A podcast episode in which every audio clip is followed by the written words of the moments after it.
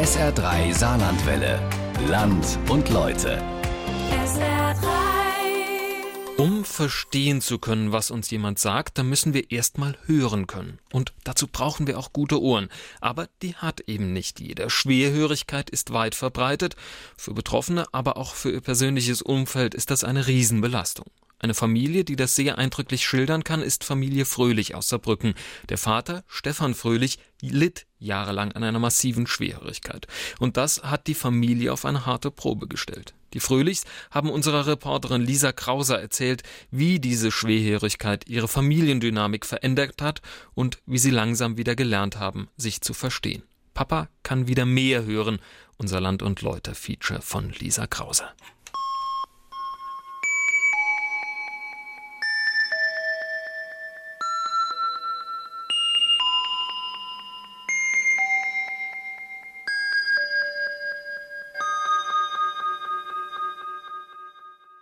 Fröhlich. Wir sind auch großenteils fröhlich. Also ist ein bisschen Programm, der Name. Eigentlich schon, oder Lena? Ich Ja. finde schon, dass der Name zu uns passt. Auf jeden Fall. Ja. Fröhlich assoziiert man mit lustig und ich würde sagen, was uns so ein bisschen wirklich ausmacht, ist, dass wir viele Hürden, die wir jetzt schon auch gemeistert haben, immer sehr humorvoll uns in die Situation gestellt haben und einfach nie aufgehört haben, manchmal mehr, manchmal weniger miteinander zu lachen. Das stimmt. Mhm. Familie Fröhlich. Das sind Papa Stefan, Mama Mona, Tochter Lena und Sohn Tom. Es ist Mitte November, als ich die vier kennenlerne. Wir sitzen bei ihnen zu Hause in Saarbrücken an einem großen Esstisch. Und ja, dass der Name passt, merke auch ich sofort. Die Fröhlich sind locker, nehmen nicht alles ganz so ernst und vor allem sind sie ziemlich kommunikativ. Ja, gell? Das war aber nicht immer so. Es gab eine Zeit, da konnten sie nicht so ungezwungen miteinander reden wie jetzt, denn einer von ihnen konnte die anderen einfach nicht mehr verstehen. Ja,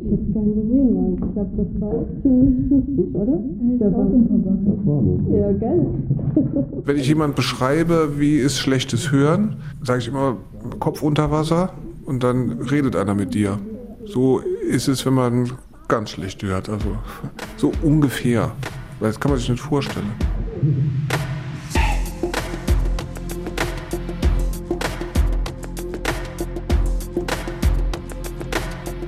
Stefan ist 37, als es anfängt, im Oktober 2010. Diagnose Hörsturz. Erst auf dem einen, ein halbes Jahr später auf dem anderen Ohr. Stefan hat aber noch ein anderes gesundheitliches Problem, das ihm viel mehr zu schaffen macht. Er leidet unter massiven Darmbeschwerden und hat große Schmerzen.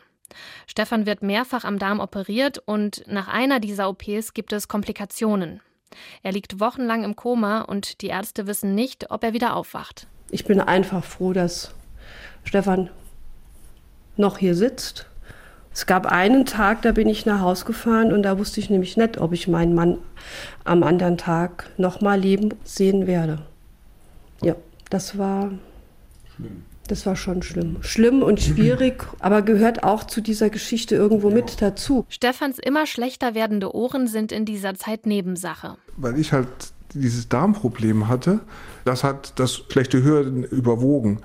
Wenn ich keine Schmerzen gehabt habe, dann war das für mich schon ein schöner Zustand. Und da hat mir das Hören in der Zeit nicht so viel ausgemacht. Es vergehen über zweieinhalb Jahre seit dem ersten Hörsturz, bis festgestellt wird, dass Stefans Darm- und Hörprobleme miteinander zusammenhängen.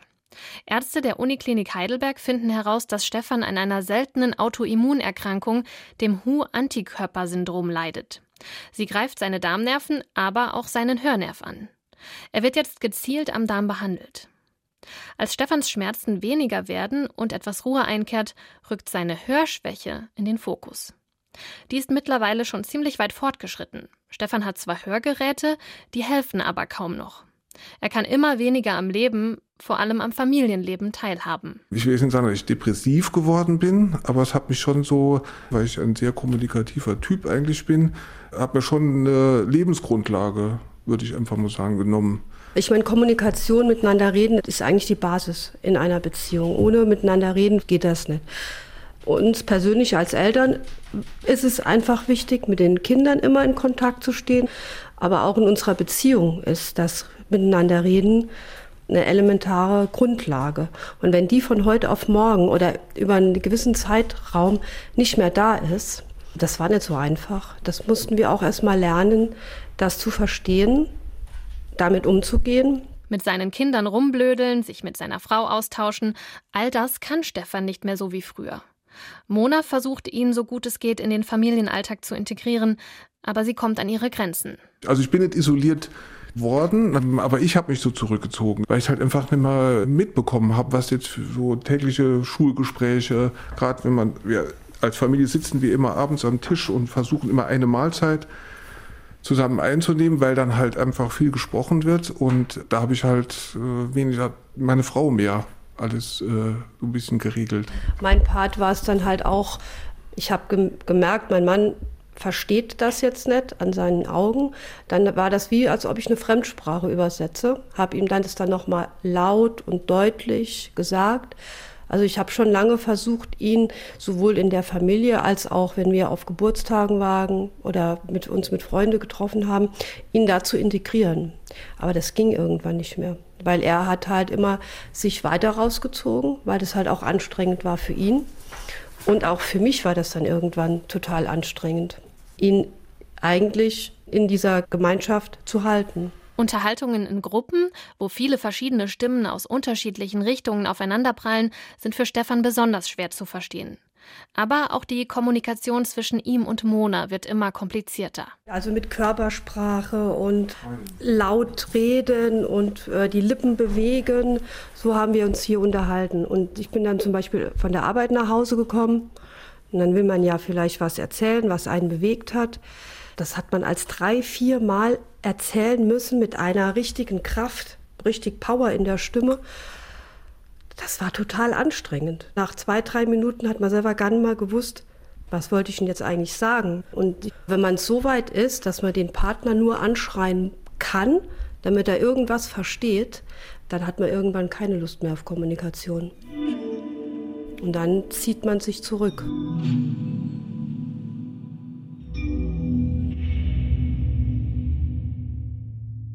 Es wird immer leiser zwischen Stefan und Mona. Und auch Lena und Tom beschränken die Gespräche mit ihrem Vater irgendwann gezwungenermaßen auf ein Minimum. Also woran ich mich so prägnant zurückerinnere, ist einfach wirklich, dass diese Leichtigkeit in der Kommunikation zwischen uns zwei, dass das irgendwie wirklich fehlt. Also das einfache, schnelle Miteinander sprechen, das war nicht möglich. Also jetzt so dieses vielleicht stereotypisch, ich komme aus der Schule heim, werfe einen Rucksack in die linke Ecke, wirf Papa irgendeinen Satz an den Kopf und gehe hoch. Das ging nicht. Das hieß hinsetzen, anschauen, Thema besprechen. Ich glaube, das, was du gerade gesagt hast, dieses Anstrengende, dass man sich immer auf den Papa so richtig einlassen musste und nicht mal kurz was reden konnte, sondern immer darauf achten muss, rede ich mit dem Mund so, dass er es auch erkennen kann, wenn er es nicht versteht. Man musste sich immer ganz doll auf den Papa einlassen und hatte man nicht immer Lust drauf. Ich muss auch immer sagen, dass ich auch immer, sagen wir mal, interessiert war. Ich, meine, ich war immer interessiert, was in der Schule war. Ich war ja relativ früh dann berentet, also zu Hause, wo ich halt immer arbeiten gehen konnte. Aber natürlich war das auch manchmal schwer, wenn man gemerkt hat, naja gut, äh, die hat jetzt keine Lust, mir das noch fünfmal zu erzählen. Dann war es vielleicht doch nicht so wichtig. Es gibt ein Erlebnis aus dieser Zeit, das Lena noch besonders gut in Erinnerung hat ich war noch ein Kind, ich habe noch viel mit Mama und Papa gemacht und wollte mit Papa ins Kino und wir sind auch ins Kino. Papa war sehr interessiert, mit mir ins Kino zu gehen. Und dann haben wir den Film geguckt und dann gucke ich auf einmal nach rechts und Papa schläft. Und ich als Kind verstehe das natürlich nicht, wie mein Papa mit mir ins Kino gehen kann und dann einschläft. Aber wenn man in einem Kinoraum sitzt, sich zwei Stunden auf eine Leinwand guckt und man versteht nichts und der Papa kann überall schlafen, dann ist der Papa halt eingeschlafen. Aber Interesse, was mit den Kindern zu machen oder mit der Familie war immer da. Aber ich glaube, das Interesse kam irgendwann vielleicht auch nicht mehr von unserer Seite, weil es uns zu anstrengend war. Lena ist damals elf. Tom mitten in der Pubertät, 14. Er hat ein sehr enges Verhältnis zu Stefan, eine freundschaftliche Vater-Sohn-Beziehung. Vor allem ihr Humor verbindet sie. Aber der funktioniert jetzt nicht mehr. Für Außenstehende sind wir nicht immer ganz die lustigsten, aber wir hatten untereinander auf jeden Fall immer den gleichen Nenner, was Humor angeht. Und das wurde irgendwie so die Leichtigkeit, die man so miteinander hat, die wurde wirklich genommen. Und wenn man halt einen Witz fünfmal erzählt und der schon von Anfang an nicht ganz so lustig ist, dann ist er nach fünfmal erzählen auch wirklich überhaupt nicht mehr witzig. Das war sehr anstrengend, weil wir halt auch, sagen wir mal, so auch eine zynische Art zusammen haben. Die Witze versteht nicht immer jeder, Aber das ist halt irgendwann auch weggebrochen und ich habe mich dann in so einen Kokon, habe ich mir äh, gesponnen. In diesen Kokon verkriecht sich Stefan immer mehr und dadurch verändert sich die ganze Familiendynamik. Mit Papa haben wir in der Familie auch einfach so jemand, der halt auch viel Ruhe in die Situation ja. bringen kann. Genau. Einfach ja. durch seine Art und Weise. Ja. Und das geht halt verloren, wenn er sich gar nicht beteiligt. Die Leichtigkeit. Ja, die Leichtigkeit. Die von, Weil von die Papa du, ausgeht, du hattest, nee, nee, nee, gar nicht mal. Mhm. Vom Grund aus hat Papa da mehr. Mhm. Aber dir fehlte dir ja noch mehr, weil du in so einer Extremsituation ja. funktioniert hast, dass du mehr von dem hattest, wovon Papa eigentlich mehr ausgleicht. Aber der hatte null davon mitgebracht, mhm. weil der hat sogar nicht, hat er in seinem Kokon gelebt. Mhm. Es hat einfach der Gegenpol gefehlt glaube, in einer äh, Beziehung gibt es halt eine, wie zwei Magnete, die sich halt irgendwo anziehen. Und da hat der zweite Part hat gefehlt. Und du hast so viel mit den Kindern immer gespielt und dieses Lockere, dieses Leichte, ja, ja das von dir ja Ausgang ist, was ja über die Kommunikation läuft, das war weg. Ne? Das konnte ich gar nicht alles besetzen. Das ging irgendwo gar nicht. Für Mona verschwindet Stefan zum einen in seiner Rolle als Vater, aber auch als Ehemann und Partner, mit dem sie sich austauschen kann. Die Last auf ihren Schultern wird immer größer und sie sucht sich Freiräume. Also ich hatte ein gutes Netz von Freundinnen um mich herum, mit denen ich mich austauschen konnte. Das war auch für mich so ein Anker. Ich musste ja irgendwo auch ein kleines bisschen Energie sammeln und tanken. Und das war mir in der Zeit ganz wichtig. Und da bin ich auch ganz froh. Also ich war nie alleine. Auch Stefan findet seine Ventile. Er geht viel mit Hund Anna raus und entdeckt ein neues Hobby für sich: Bogenschießen. Wir waren immer so vier, fünf Leute. Und das war für mich auch eine angenehme Zeit. Ich habe natürlich, wenn wir abends da gesessen haben, habe ich nicht immer alles verstanden. Aber das war jetzt nicht ganz so schlimm. Aber das war irgendwie für mich, wo ich auch aus diesem familiären Struktur rausgebrochen bin. Also man konnte schon mit ihnen kommunizieren, aber das war, hat mich jetzt nicht so, war nicht so anstrengend. Und so macht jeder für sich immer mehr sein eigenes Ding.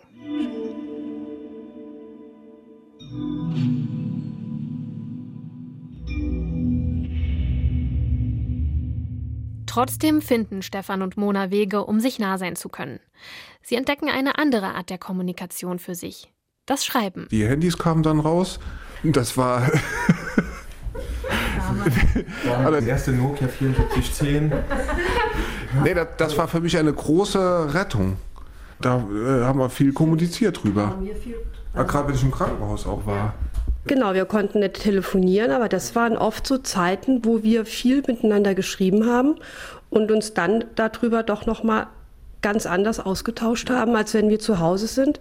Das waren auch dann wirklich noch mal Momente, wo man schon gespürt hat, da ist die Nähe ist da, die Kommunikationsebene ist da. Mona denkt auch immer wieder darüber nach, Gebärdensprache zu lernen, aber das will Stefan nicht. Für mich war irgendwie klar, wenn ich jetzt mit Gebärdensprache anfange, dann ist Schluss. Also, dann wird das nichts mehr mit dem Hören. Das war für mich noch ein Tabuthema. Gebärdensprache verbindet man irgendwie mit taub. Und wahrscheinlich war das das letzte bisschen eingestehen, dass das Problem schon ziemlich groß ist. Ich kann gut verdrängen. Ich bin ein Verdrängungskünstler. Aber das kann auch helfen. Ist auch was Positives.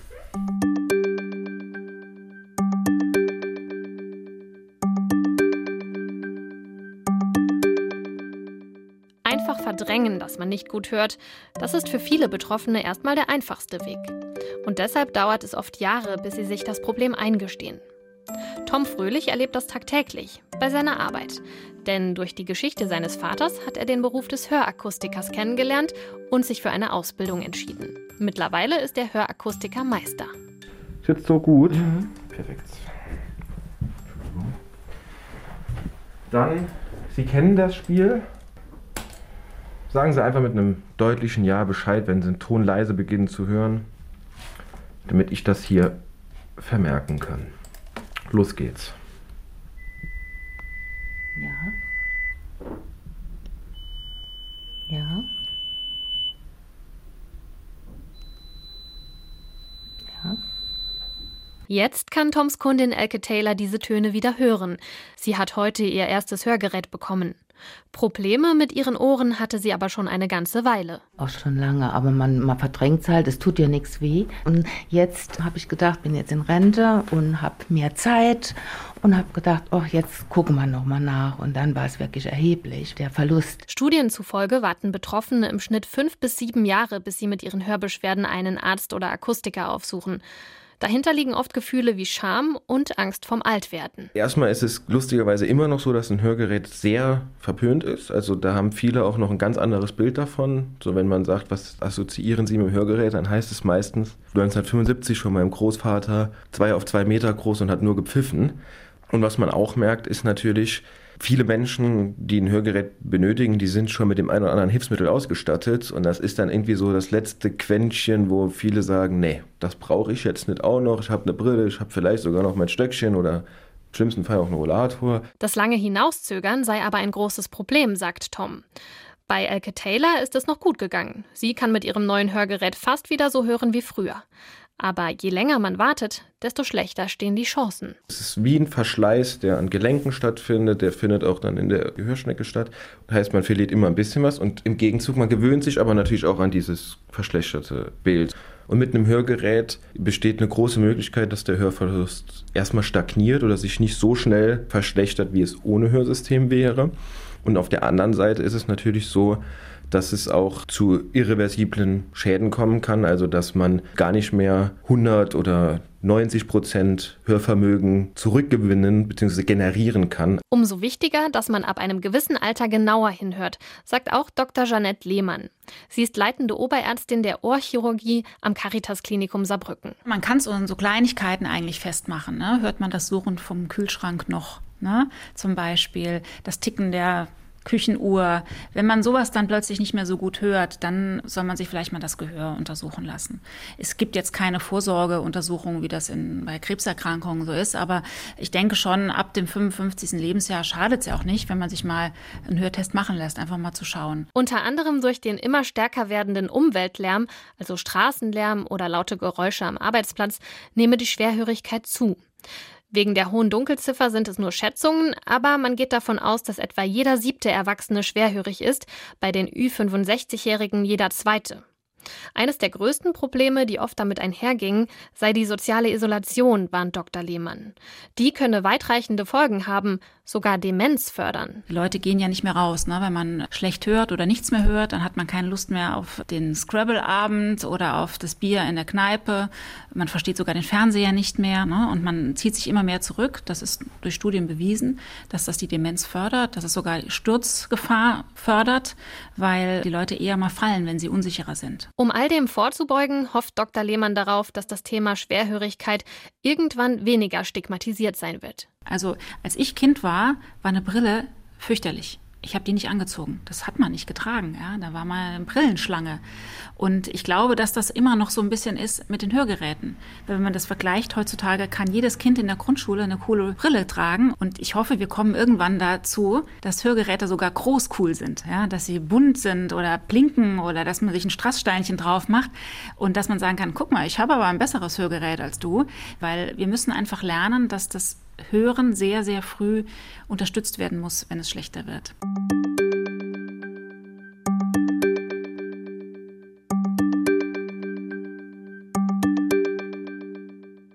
Stefan Fröhlich schämt sich für seine Hörgeräte nicht. Er trägt sie immer und lässt sie regelmäßig anpassen. Trotzdem kann er damit irgendwann kaum noch hören. Stefans Hörakustikerin sagt ihm schon seit längerem, dass er ein Kandidat für ein Cochlea-Implantat sein könnte. Eine elektronische Innenohrprothese, die Töne in elektrische Signale umwandelt und an den Hörnerv weiterleitet. Aber auch wenn Cochlea-Implantationen mittlerweile als Routine-OPs mit geringem Risiko gelten, hat Stefan Respekt vor einer weiteren Operation nach der Odyssee, die er wegen seiner Autoimmunerkrankung hinter sich hat. Etwa fünf Jahre nach Beginn seines schleichenden Hörverlusts ist Stefan fast taub. Sein Hörvermögen liegt nur noch bei 10 bis 15 Prozent. Und da realisiert auch der beste Verdrängungskünstler, dass es so nicht weitergehen kann.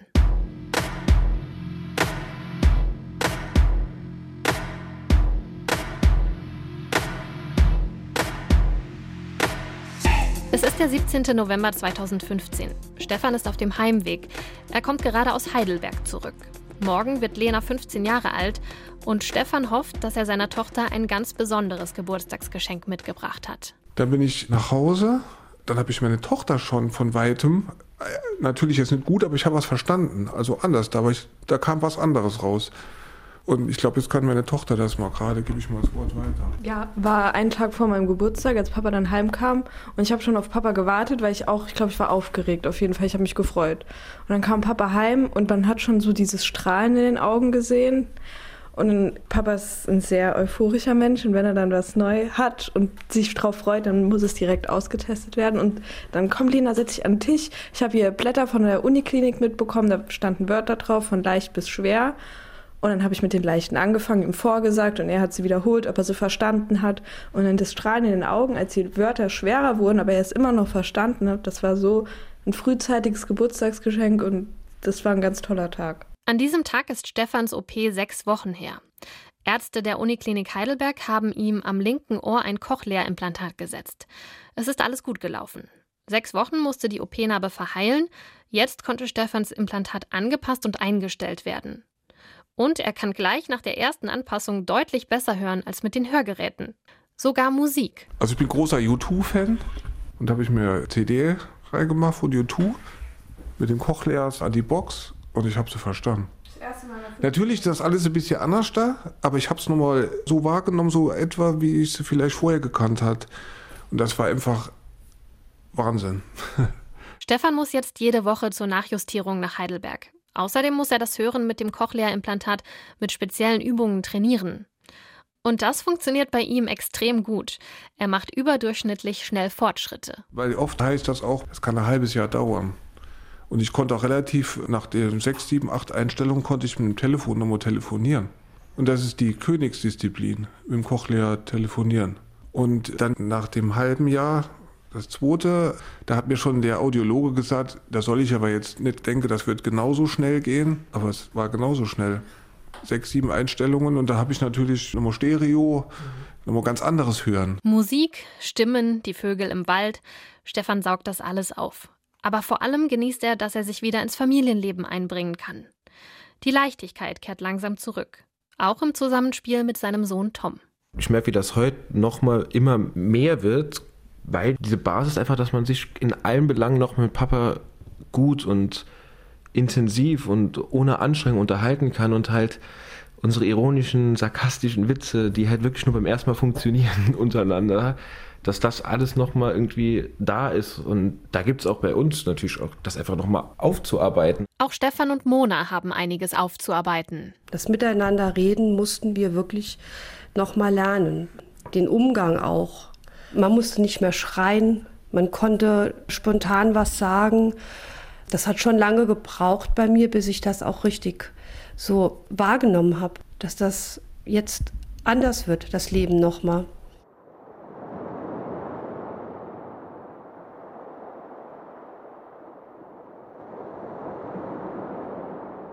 Wir sind viel weggefahren seitdem. Also wir genießen unser Leben anders. Papa kann ja wieder mehr hören. Genau, Papa kann wieder mehr hören, genau. Das gibt es ein Bild, da stehen wir an der Côte Bleue in Frankreich, in unserem Lieblingsland, stehen an der Küste, gucken uns halt so an und äh, Selfie. genau und schicken das Tom und Tom schickt zurück so ein Slogan: Endlich kann er wieder mehr hören. Da haben wir unseren Traum auch erfüllt, mit dem, mit dem Wohnmobil durch Frankreich zu fahren. Und das war nun mal eigentlich so, wo der, der Schritt in die. In das Leben, wie es vorher eigentlich war. Ja, so in der Art. Ja. Kann man eigentlich schon sagen. Ja. Das hat auch wirklich eine Zeit lang gedauert. Ja. Um sich halt das Leben nochmal zurückzuholen, das man vor der Krankheit hatte weil die Krankheit hat uns verändert. Die hat uns als Menschen verändert und die hat auch ein Stückchen unsere Familie verändert. Aber wir sind jetzt noch mal, würde ich doch sagen, dass wir an dem Punkt sind, dass man sagen kann, wir sind noch mal wie vorher. Mona glaubt, dass ihre Geschichte auch ganz anders hätte ausgehen können. Also wenn ich mich so in die Zeit so reinversetze, das war wirklich, das war eine sehr, sehr schwere Zeit. Gegen Ende. War wirklich schwer. Wenn mein Mann keine Cochlea-Implantate gewollt hätte oder wenn es das nicht geben würde, dann würde unsere Ehe nicht mehr bestehen. Dann wäre unsere Familie auseinandergebrochen. Ich weiß es, also wäre schwierig geworden. Also ob mir da noch wirklich äh, ein Paar geblieben wäre, weiß ich nicht. Weiß ich wirklich nicht. Umso dankbarer sind die Fröhlichs, dass sie als Familie wieder so leben können wie vor Stefans Erkrankung. Wobei sie sich anfangs erstmal daran gewöhnen mussten, dass Stefan wieder alles mitbekommt. Also ich weiß auch nur, dass man aufpassen musste manchmal, was man sagt. Mhm. Angemein, er hat es eine Diskussion gehabt, rein hypothetisch, sowas kam natürlich nie vor, dann hat man diskutiert und dann, da war man nicht einer Meinung, da hat man sich irgendwas in, also genuschelt hat man das gar nicht, weil das hat er vorher eh nicht gehört, hat er schon immer rumgedreht, die Augen wurden groß und man wusste, scheiße, das da hat er verstanden. Was man unter Geschwistern halt macht, sich am Necken so und Papa war in der Küche und wir haben uns geneckt und das hatte Papa natürlich nicht verstanden. Und dann Papa mit Cochlea-Implantaten versteht, was wir da reden. Das war was Besonderes. Und dann ist aber, merkt man zum Beispiel heute, wenn ich zwei oder dreimal was wiederholen muss, da wird man ungeduldig. Dann, das ist genau. Sag mal, hörst du schlecht? Und dann sagt mein Mann, ja, ich bin taub.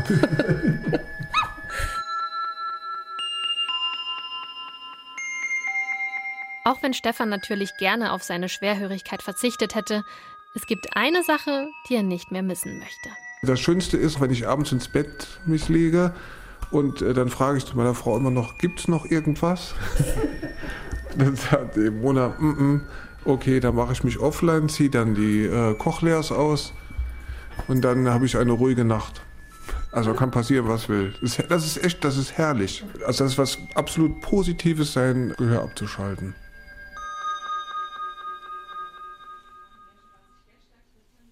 Papa kann wieder mehr hören. Ein Feature von Lisa Krauser.